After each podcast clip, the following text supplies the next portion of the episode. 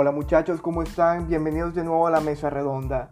Yo soy su anfitrión Arturo y hoy combinaremos un poco del análisis filosófico y un poco del análisis literario y los mezclaremos, ya que hoy vamos a, ver un fragmento del cuento La pata del mono de W.W. Jacobs y trataremos de analizarlo y entenderlo por medio de los fundamentos del poder de Michel Foucault.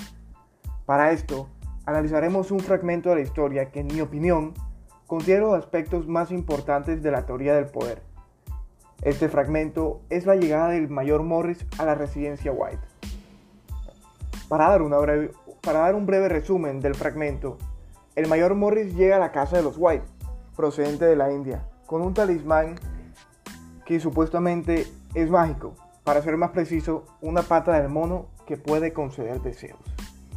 Pero esta es muy peligrosa de utilizar, ya que su último usuario pidió la muerte.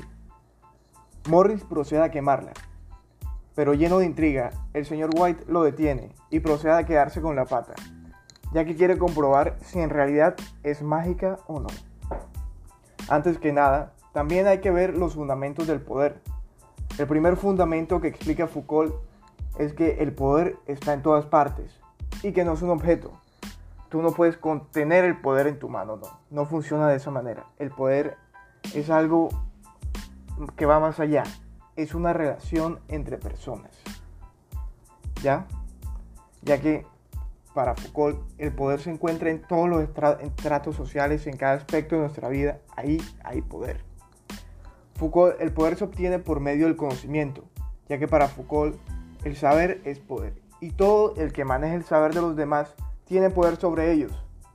Esto se logra de forma implícita y llevado a cabo por un discurso.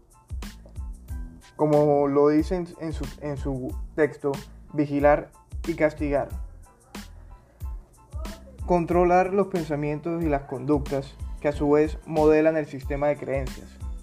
Pero donde hay poder, también tiene que haber una resistencia, una oposición al poder. Esto se logra con la oposición al discurso mismo, que se puede dar desafiando, desafiado por discursos contrarios. Con esta explicación, se puede concluir que en la historia, el mayor Morris está en una situación de poder sobre los White.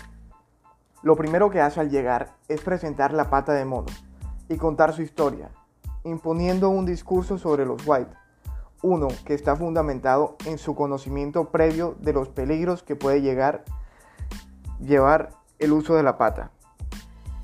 Así que se, ve la relación del poder entre los White y Morris. Morris se posiciona en el poder ya que los cautiva con la historia y los hace dudar sobre la verosimilitud de los poderes que supuestamente tiene la pata. Pero su poder encuentra una oposición en el señor White, el cual desafía su discurso de la pata y la saca de las llamas cuando Morris intenta quemarla, demostrando otra vez el poder de Morris, ya que al haber una resistencia por parte del señor White, demuestra la existencia del poder que Morris tiene sobre ellos. Bueno, esto no es más que mi opinión. Si tienes alguna otra opinión, otro punto de vista, algo que me haya faltado, no dudes en ponerlo en la sección de los comentarios. Yo soy Arturo y esta fue mi explicación. Y como siempre les digo, leer es saber. Así que nos vemos en la próxima.